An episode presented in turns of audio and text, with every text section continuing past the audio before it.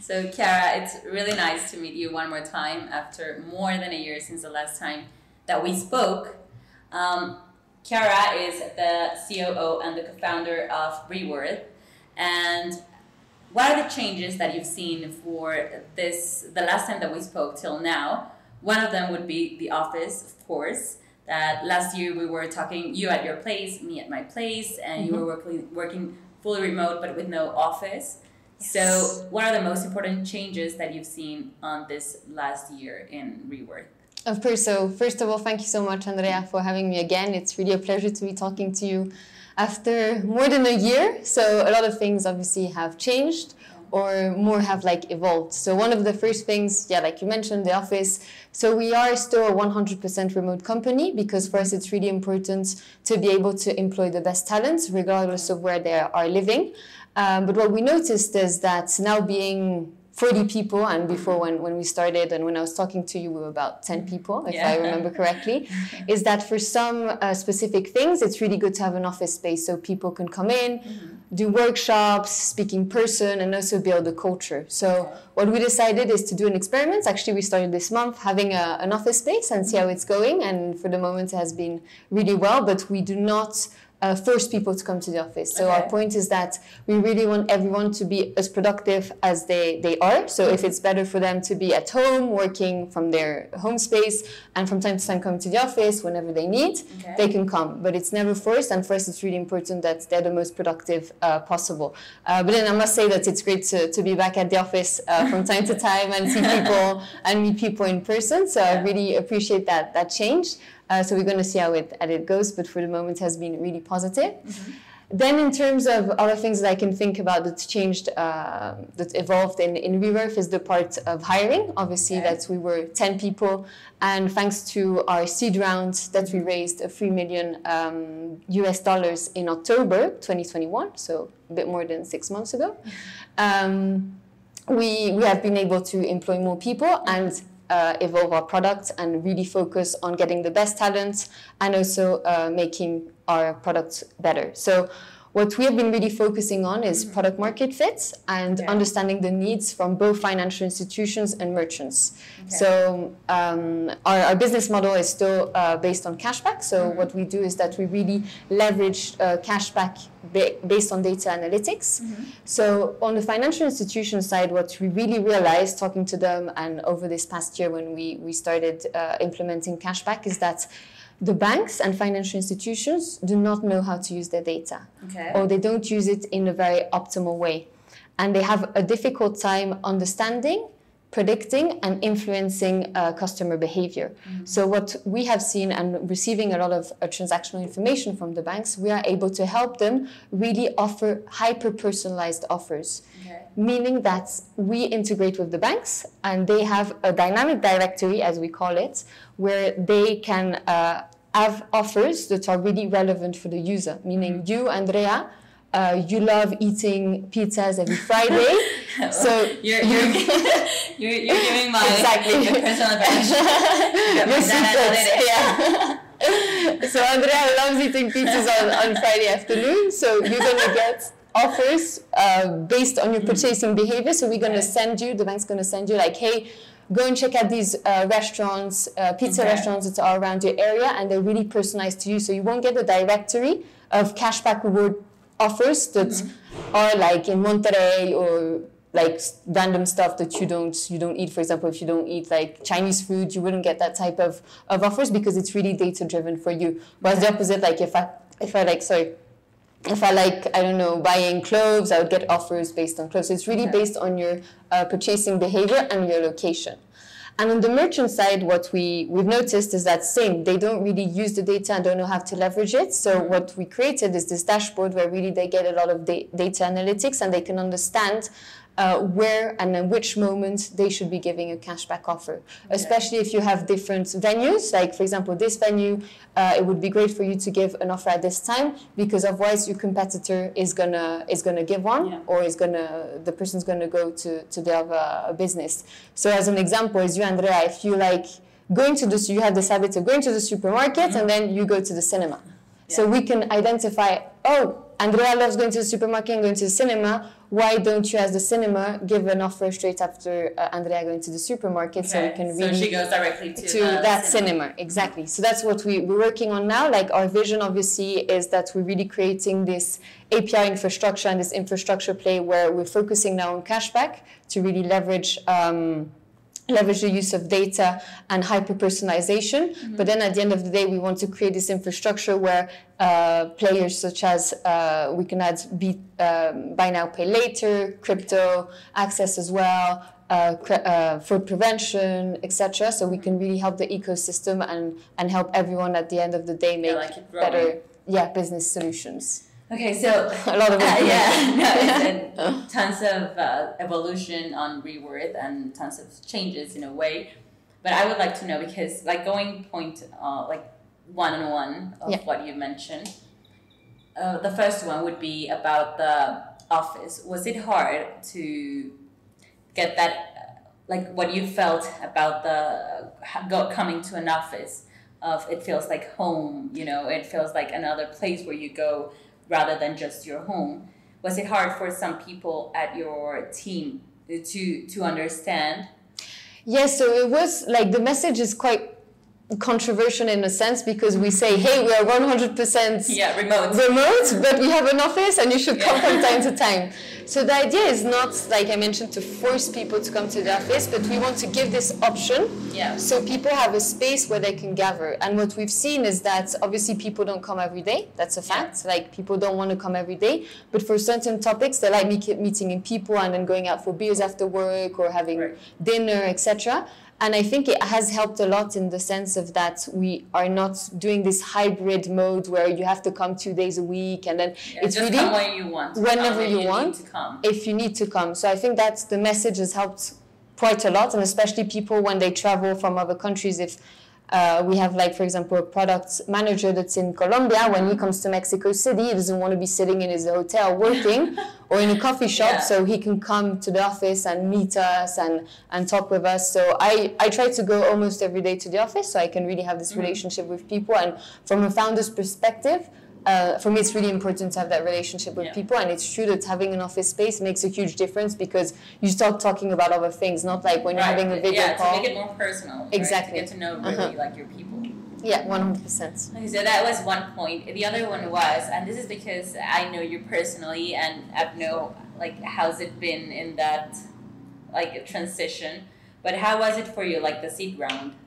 Like Yeah. going to seed round when when we first spoke, I don't think we ever mentioned about seed round. Yeah, one hundred percent. So how was it like for you, like to get to that position where okay, we're gonna go to the round? I think we were well prepared in the sense that I think a lot of startups, what they do is that they don't understand how fast you need to grow after Yeah. a seed round because you need to prove your valuation. So we had already this mindset of like we're going to start employing people before because we know that the moment we get uh, the funding we'll have to grow really fast and it's very difficult and especially back in in that time like the competitive landscape in Yeah. terms of like also hiring people was extremely difficult i remember Yeah. that we we're struggling for getting a product manager i thought it would take us a month to get but like it took us three months yeah. same partnership like it was like really Yeah. difficult so i think we, we were in a good position in that like ahead of the game obviously there were some difficulties but yeah it was how do we uh, scale our company and how we can uh, focus? Because what i realized and that was one of the learnings i had once we, we raised the, the seed round is that we're like amazing. Like we can do so many things. Now we're a big uh, a big team and we started going a bit all over the place and had a lot of a lot of ideas on what we could do and we're starting losing focus. Yeah. and now what we really are doing is focusing back okay what are we going to focus on right now and what is our our core product and then we go evolving step by step and not go like crazy and have 10 million ideas because otherwise you just do a lot of things and another thing that i remember i was mentioning in the pod- podcast is that we said we were going to expand to to other countries Yeah. it's still in the pipeline but again like we realized that at the end of the day it's really important to f- focus first on the market Yeah. and Mexico is going really well, and we're going to focus all our efforts now on Mexico. And the idea is that beginning of next year we start expanding to uh, Brazil and Colombia, which are the markets that makes more sense, and not start looking all over the place and and being a bit yeah. and how is it like for the three of you guys? Well, for like the founders, because I think you have like different personalities. Yeah. And what you just said, I think it's super important because you have to focus on what you have to do because exactly. you can go all over the place and just have tons of ideas and one wants to go to one place and the other one wants to go to the other place.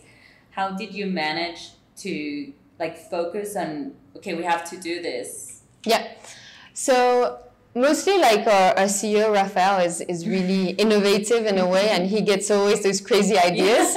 And like he always tells us and, and i love it because he always says like i come with the crazy ideas and you need to make it happen. And we're like okay so at the beginning we're always trying to make it happen but then i mean uh, we we sat down really and we said like what we do is we do a management meeting every quarter. Okay. we sit down and we see realistically what we achieved. Mm-hmm. like we see okay the goals we set for this quarter, did we achieve them? Yes or no? And why didn't we achieve them? The why is very important yes. because many times it's like, well, this was not our focus. Mm-hmm. And this didn't make sense for the financial institutions, and this didn't make sense for the merchants. So coming back to that is really understanding what your clients need at the end of the day. And maybe you, you're building something that you think they need it, and then you realize that, oh, maybe it's not exactly what they need right now. So that's how, how we, we realized that, okay, we need to focus on certain things. And I think, especially like in the past, uh, in the past year, starting beginning of, of 2022, we really realized, okay, we need to understand more our customer, we need to work on that, mm-hmm. and based on that, we can do the focus plan. And not, right. and whenever there's a crazy idea that comes from either Rafael or one of, of our employees or whatever, they come with the ideas, we have to tell them no. And it's very difficult to say no because you're like, ah, at the moment, even I'm like, wow, this is yeah, a great idea. Yeah, I want to do it because and it sounds exactly. But you have to be able to say no and put it in the backlog and then see what you can do later on. Do you think that you've changed? Or like you said like minutes ago did you evolve in something like different? Like when you see your parents because yeah. they're in another country yeah. when they see you do they see like something really different with what you were one year? Or do you yes. feel like you changed in something like that? Like for example if you said no like one year i was this way and right now i'm totally opposite because yeah i think two things um, one i think it was also because of, of covid and the pandemic situation mm-hmm. and i wasn't really focusing on networking and getting to know other mm-hmm. founders or other like business people or the ecosystem in general so what i changed drastically and for me it was a year ago i was so focused on operations and i was like i need to focus on operations we need to move forward but what i realized is that going back a bit to like meeting other people mm-hmm. having coffees with founders going to networking events i realized how important it is, mm-hmm. and how you can learn so much from other people and i was kind of neglecting right. that part because i was thinking like i prefer being executing what i need to do on my computer because it's your personality a little exactly bit. Like your personality yeah. is way it's more on that side. Exactly. So for me, it didn't make sense, and now I really realize, and it really opened my mind and opened uh, like also the ways that I could be doing things mm-hmm. and learning from other founders. And the second thing is um, personal, like mental health as well, and personal well-being, because when you start a startup, obviously it's you're so into it, you're so focused on operations, you're working day and night, and especially with COVID, you couldn't go out, so it was very in my house, like working yeah, all the time. You don't have time for other things. You don't have time for other things, and one important thing that I, I've started doing, especially starting this this new year, was like I really need to set some times mm-hmm. for myself and also put personal challenges because yes. for me, building a company and a startup, obviously, it's a huge challenge uh, but I didn't have any personal challenges, how to challenge myself. And one of the things I did, and as I mentioned to you, is I, I put this challenge of I want to run a half marathon when I used to hate running. You're a fan because exactly. I was for my life. Exactly.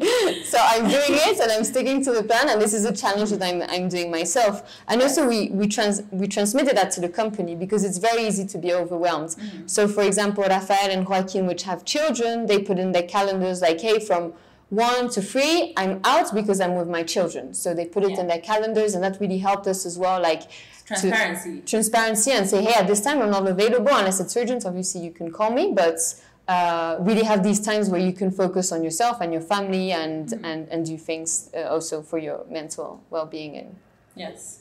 And I think what you just said is way important because you could just tell like your team like I'm not available. Yeah. But just to be honest to them and just if you would be training for your marathon, and just say like I won't be available from Yeah. 9 till 10, 11. It's because I'm doing my thing, exactly you know? And that gives uh, also like your team the opportunity to be honest with you and to be transparent and you know I don't know, I'm just taking my dog out for a walk. Exactly, It's not yeah. bad because it's like a balance between life and work. And, and this is for me an important point because i have this perception of like why do we separate life from work like for me it's like a whole thing like your Yes. work it's such a big part of your life and you should be able to combine both and be happy with both and not hiding stuff that you do because at the end of the day we're all humans and we all know that Yeah, you have that's kids, you have whatever, like you want to take out your dog, of course your dog needs to go out.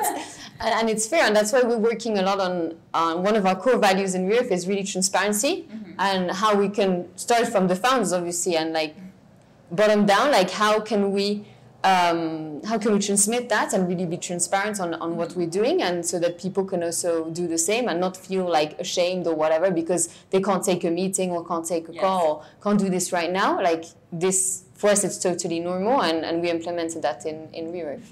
Okay, something I was really interested in what you just mentioned is about the marathon. I and running because Yeah. for me, like running is something that I would never have on top of mind on exercising. And I know you've run before and you have like this background, but not just Mhm. going to a marathon that Yeah. like that intense. How's it been for you? Like, and and you just mentioned it's it's all about also the mindset. One But hundred how, percent. how, how was it for you? Because it's it's not that easy. Like for starters, just to start Yeah. running. But how was how's it been for you on this last months? Um, I see it a lot as building a startup at the end of the day because you're gonna have great times and you're gonna have bad times.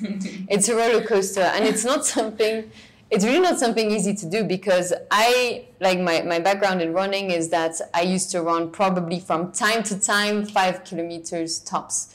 But my mom always loved running, so I thought it was really interesting and I and I didn't understand why I didn't like running because also the, the point was that I was doing it bad.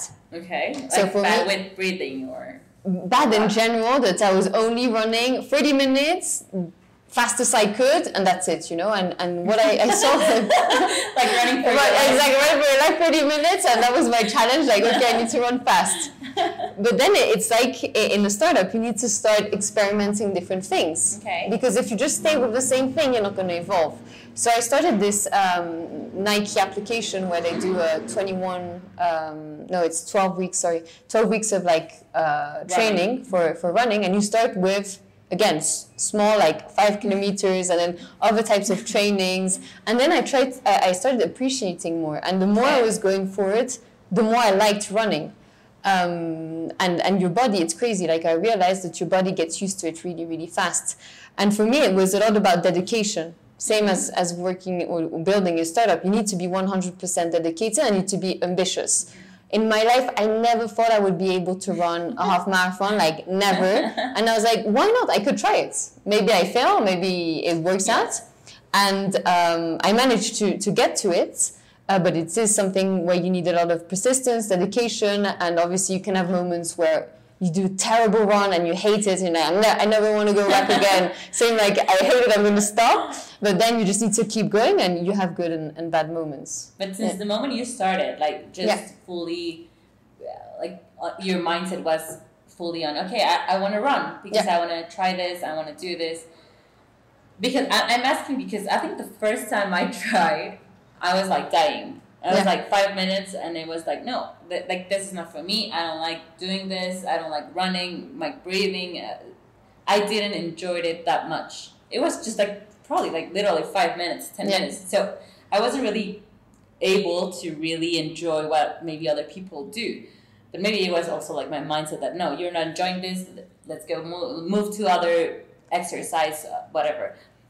Did you enjoy it like the first No, I hated Minutes. it. It's, uh, yeah, That's interesting. That's interesting because I know you right now you love running and you're Yeah. going to the other marathon. Did you like? What did you feel? No, the first times, and especially running in Mexico City is not like I'm I'm from Switzerland, so I have fresh air, like everything, like running. There's no traffic. It's great, but here in Mexico City was extremely difficult. I remember I was doing this 15 minute run, and I was like, how the heck am I going to run for hours yes. if I can't even run 15 minutes? Where did you start running?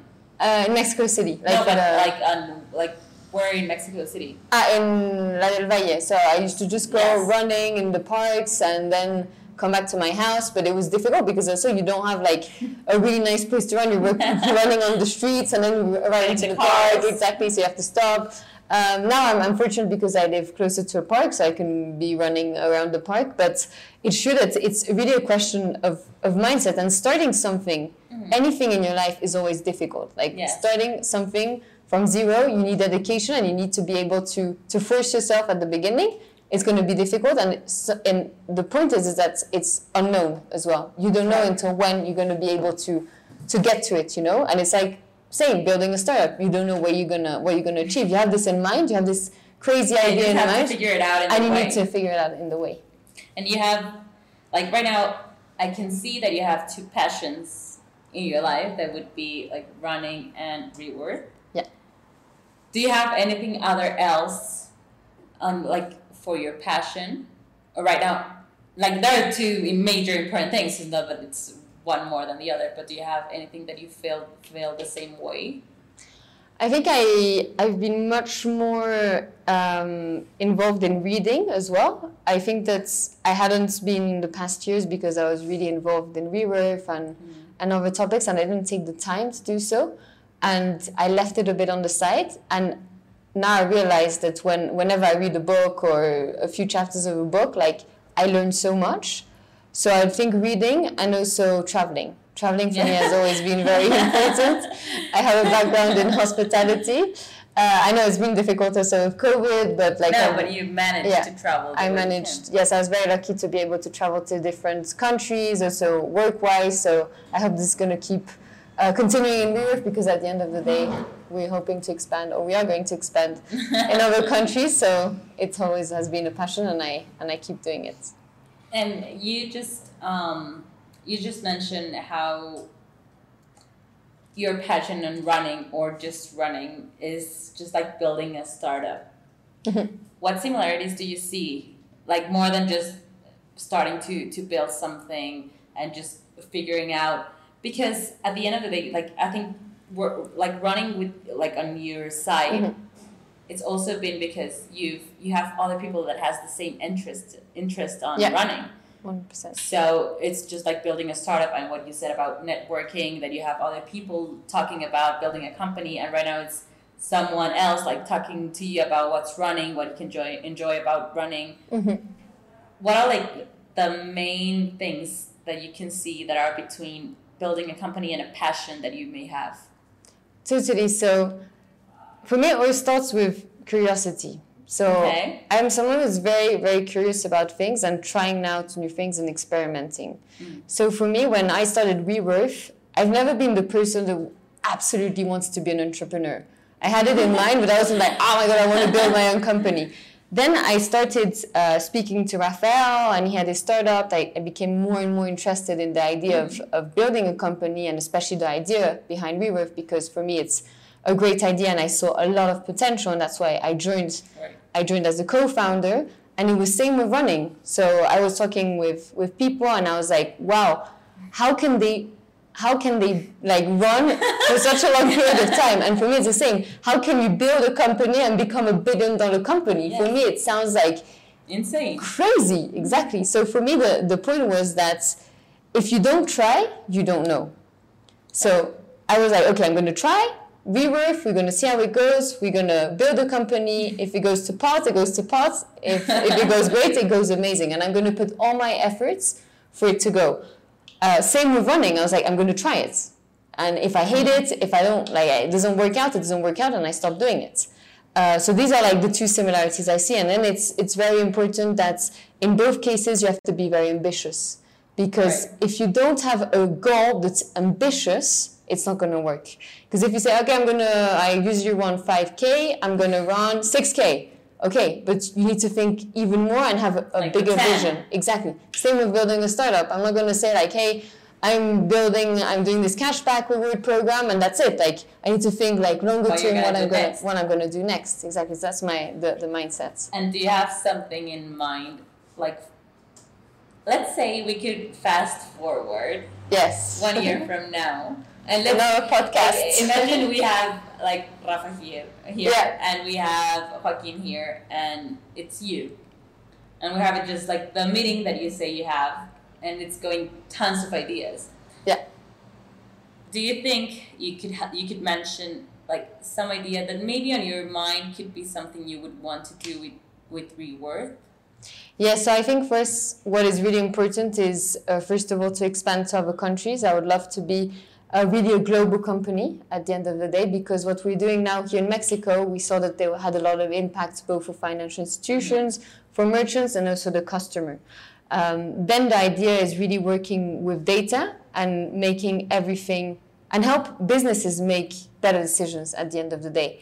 So, in terms of product per se, I think one big topic in Latin America, from my perspective, maybe Joaquin and Rafa are going to say something different. Joaquin is gonna, vote otherwise. Yeah, exactly.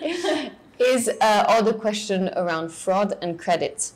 So one one big topic is that uh, there's a lot of fraud. Mexico and Latin America in general have a lot of fraud, and also it's very difficult from uh, a perspective of like people that don't have access to banking to get credit Right. because nowadays like to get a credit you need to have already an, a history in in credit like having used credit and be able to to pay back your debts um, and this is a huge problem still to be tackled here in, Right. in, in Mexico and in Latin America. So for me, it would be to be help, help banks and also uh, financial institutions to be able to give that access to people and limit fraud.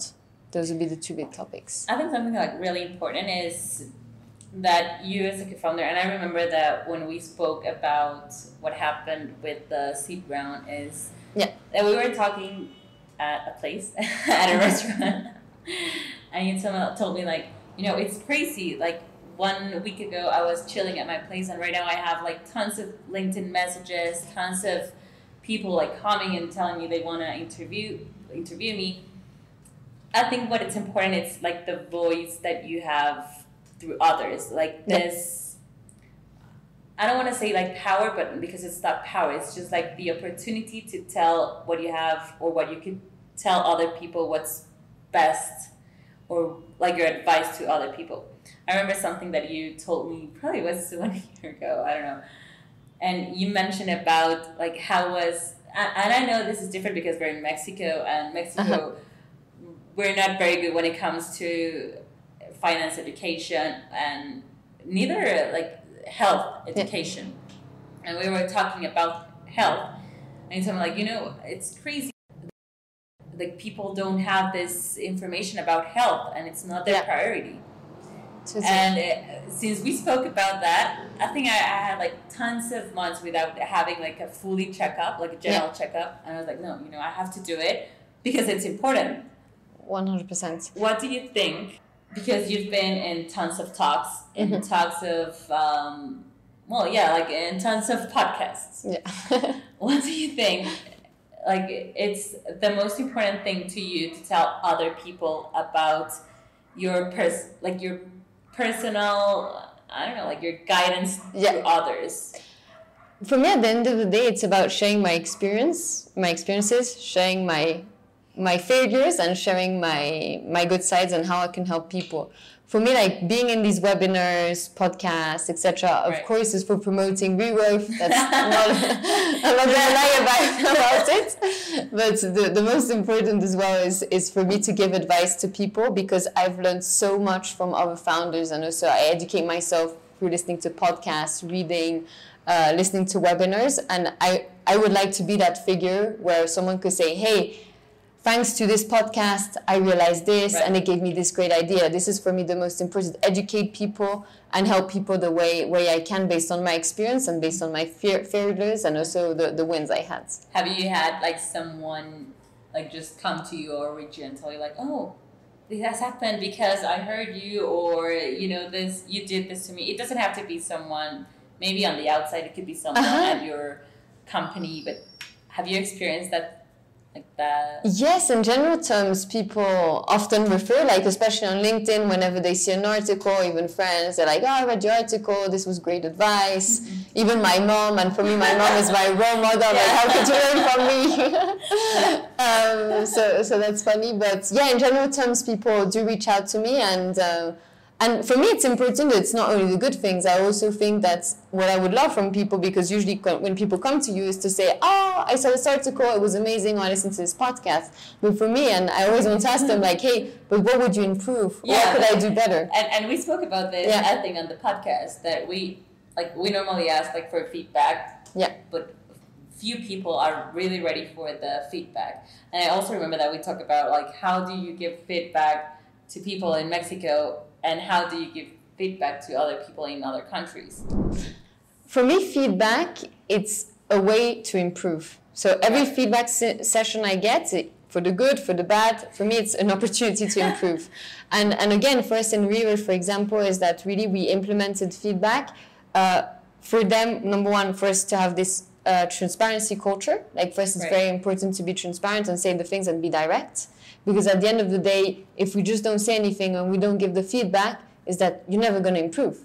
Do you have like uh, in top on top of mind like the worst feedback, or not the worst feedback, like the hardest feedback you've ever received? Like I, I could like I could start so you can. yeah. I can think. Yeah. like for me, like I've heard people tell me like, you know, you're way too emotional, and when someone tells you, like, yes, maybe your feedback, you go through your emotions, and then you chill, and then you go to rational. And I've been working on changing like my direct answer to feedback rather than going to something emotional to just saying, okay, they're telling me this because not they're trying to harm me or not because I don't li- like they don't like me. It's because they're telling me because they want me to be better. Better. Yeah. We do a lot of feedback sessions also, uh, especially between uh, the co-founders. And um, I don't know if it was the most difficult, but it's more like a reality check. It was, it's like, okay, I need to get my shit together. um, so, so there are several, but one that really made me realize and improve is like I was mentioning before, is this part of like being much more involved with our founders and being involved in the ecosystem. Like for me, that was like, and for me, it's difficult. Like And it it came maybe- from Rafa. it came from Rafa. Said, he was like, no, I need to go more. I'm going to do you 10 million intros. And I'm like, I don't have time to go make copies with other people. You had time. I- just like exactly. you- like you don't prioritize. And that was the thing. And that's what I realized. I need to prioritize better my time and delegate more. And that was for me a reality check because my personality is like, I like being really into the day to day, be with my team, like more in this comfortable part and doing networking events, especially like going alone to networks and getting Yeah, out of the comfort zone about that tons doing webinars, talking in front of people, it wasn't something easy for me to do. Like it's something I've learned doing, but for me it was like a reality check. But you're really And- good at it because I remember that you had um, I I don't know what was it the one that you had like in France in Switzerland, the one In where I had to. Yeah, it was in Switzerland. there were like tons of women People. like five women and you were there ah, no, that one. Yeah, it was in France. That was yeah, yeah, France. it was Paris. Yeah, exactly. and then you were like so nervous and I saw it and you told me like the first thing you said like please watch me and tell me feedback if it's okay. and I saw it I was like like you look super chill like you know it looks like you know what you're saying because you know what you're saying no, of course, and this is what you're, I. you're a hard self critic to your like to yourself. You're a super critic, Yeah, but you're way better than you. I think that yeah, your standards are super high for yourself. yes, and that's why I think. that- And I know this is something I need to improve as well. That's really good feedback. that I need to. well, that wasn't that wasn't meant to be feedback, but I like I every time that you had like a podcast or something like you, I remember that you sent me like your links, and I'm like. Like it sounds you. It sounds really some like someone who knows what they're talking about, about their business, about the company, about what they're doing, what they what where they want to go. Mhm. So maybe it's uh, yeah different, and it's good because it, it gets you where you are right now, like your standards.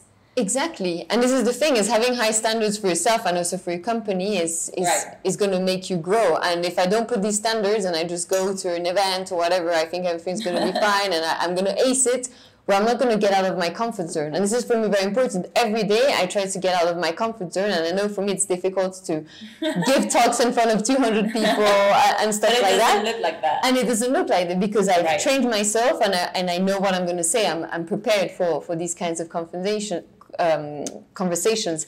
But then the thing is that you learn along the way. You learn that after a while, that anything you say, and I hope it's true, it's going to be valuable because every one of us in the world have a certain knowledge that someone else probably doesn't Right. have. So this is the point of view that I changed instead of thinking like I'm going to say something and it's not going to be valuable. Like of course, and if it's not valuable, the person's going to Yeah. cut you off and is going to stop listening to your podcast. And it starts when, Mhm. like, since you're maybe like five years old, ten years old, old, or you're like going through high school and you're thinking about asking a question to your teacher, and Exactly. thinking everyone else is gonna think I'm stupid. Yeah, maybe Exactly. maybe ninety percent is gonna think you're stupid, but maybe the other ten percent, someone is gonna get really the information they need because of your question that may sound stupid for the other. Exactly, and what we've implemented in Reworth, which has been really interesting for us, is that we know that people are afraid, especially like Right. personalities that are more introverted, not necessarily want to talk in front of everyone, and we understand it. So what we've started doing is that in our all hands we do every two weeks, we ask them to fill in a form if they want, where they can ask anonymous questions, Oh, that's so good. so that you don't if feel and feel comfortable asking Exactly. whatever they want to so we check the question, we answer, and we don't care who it is, and so that they feel like Right, okay yeah. to be asked to, to ask the question. And you, how how has been the response on that? Very good. Like we had really good questions as well, and ideas and other things where people don't necessarily want to ask and want to ask the founders, want to ask the, the company in general. And we've got really good, really Yeah, good because questions. one thing Mhm. that it's I think is super important is because I would think, and maybe it's because I used to work at companies that were like, you know, you have to do this in order Yeah. to have this approval. Like, if I would ask a question and the manager would know that I would ask the question, Yeah. maybe it would hold it against me. Yeah. And maybe it would backfire. So I'd rather have no question. I'd rather not have yeah, I'd rather be in my place, be in my comfort zone, and maybe it's gonna go with the flow, and someone's gonna answer that question, or maybe you're gonna have, I don't know, that answer eventually, you know. And that's 100% the culture you're building. Yeah. If you have a culture where people are scared to ask questions, it's wrong. it's already something, well, Well, is that wrong? I don't think it's wrong. I think it's it's different types of cultures you want to build. I don't judge. Like I know for us, like our culture is not like that. We want everyone to feel comfortable, to have ownership, to feel Right. accountable, and really uh, be like feel at ease to ask questions and give feedback and all of that. It's difficult to be, build because also different cultures manage these types of subjects differently. But it's all about starting from the founders. If you're already like transparent and you're able to answer questions, and what I always say to people is like, hey, if you have any question, if you have anything, and even the most simple question, Just go for just it. go for it. Like there's no problem. Like our business model at the end of the day is something as well complex. Like if you don't get it, just ask me. I'm never gonna. yeah, you're not gonna judge I'm not gonna judge them. Exactly. Yeah. whatever you're Uh-huh. telling them. And what I understand and my, my perspective is that I know that I probably know more and I have more information, and for me it's easier to understand. Whereas people Right. don't have all the knowledge that we had since two years ago when Yeah, we because you started have the business. like the background and exactly. the reason why you built the company, so you Exactly, can answer so easily to those questions. we have much more knowledge and it's normal. Uh, so for me, there's no stupid question, and, and if they don't ask it, for me, it's it's, it's stupid. Like you should ask it. That's a. Exactly. That would be a quote. yeah. Um, and okay, I think I already asked this about the changes that you could see on the future for Yeah. Reworth. But is there anything else that, that comes on your mind that could be maybe worth sharing about Reworth? Um, so in terms of Reworth, like we're very, very ambitious, like I, I already mentioned. And um, in terms of what we see for the future is, like I mentioned, is really uh, helping everyone make better uh, business decisions, Uh, we really want to grow our team as well. At the moment, we're 40 people, but we, we're hoping to, to grow in, in Latin America and beyond Latin America. Are you scared of that growth? Like, I'm not scared, I'm excited. yeah, yeah, yeah, because you would probably have to either move or just spend like tons of time. Yeah, of course. No, I'm, I'm very. I love traveling, so for me, it's it's no problem at all. I love the, uh, discovering new cultures. I've never been to Brazil or Colombia, so for me, it would be uh, a great. Are you training your language? For... Not yet. I have to. That would be my new passion, like learning a new language. um, but in general terms, no, really, really excited for, for what has to come. And uh, an advice I could give to anyone is that don't be scared try whatever you can to, to achieve your dreams and don't be scared of difficulty because it's always going to be there uh, yeah. you don't get to anywhere if things are not difficult uh, so challenge yourself on a, on a constant basis and it, it will help you and everyone to grow well thank you very much Kara. I Thanks love so much. spending time with you Me I too. love talking with you and I think you've shared tons of important things to us so thank you very much. Thank you so much, Andrea, and thank you for the wine. It was a pleasure.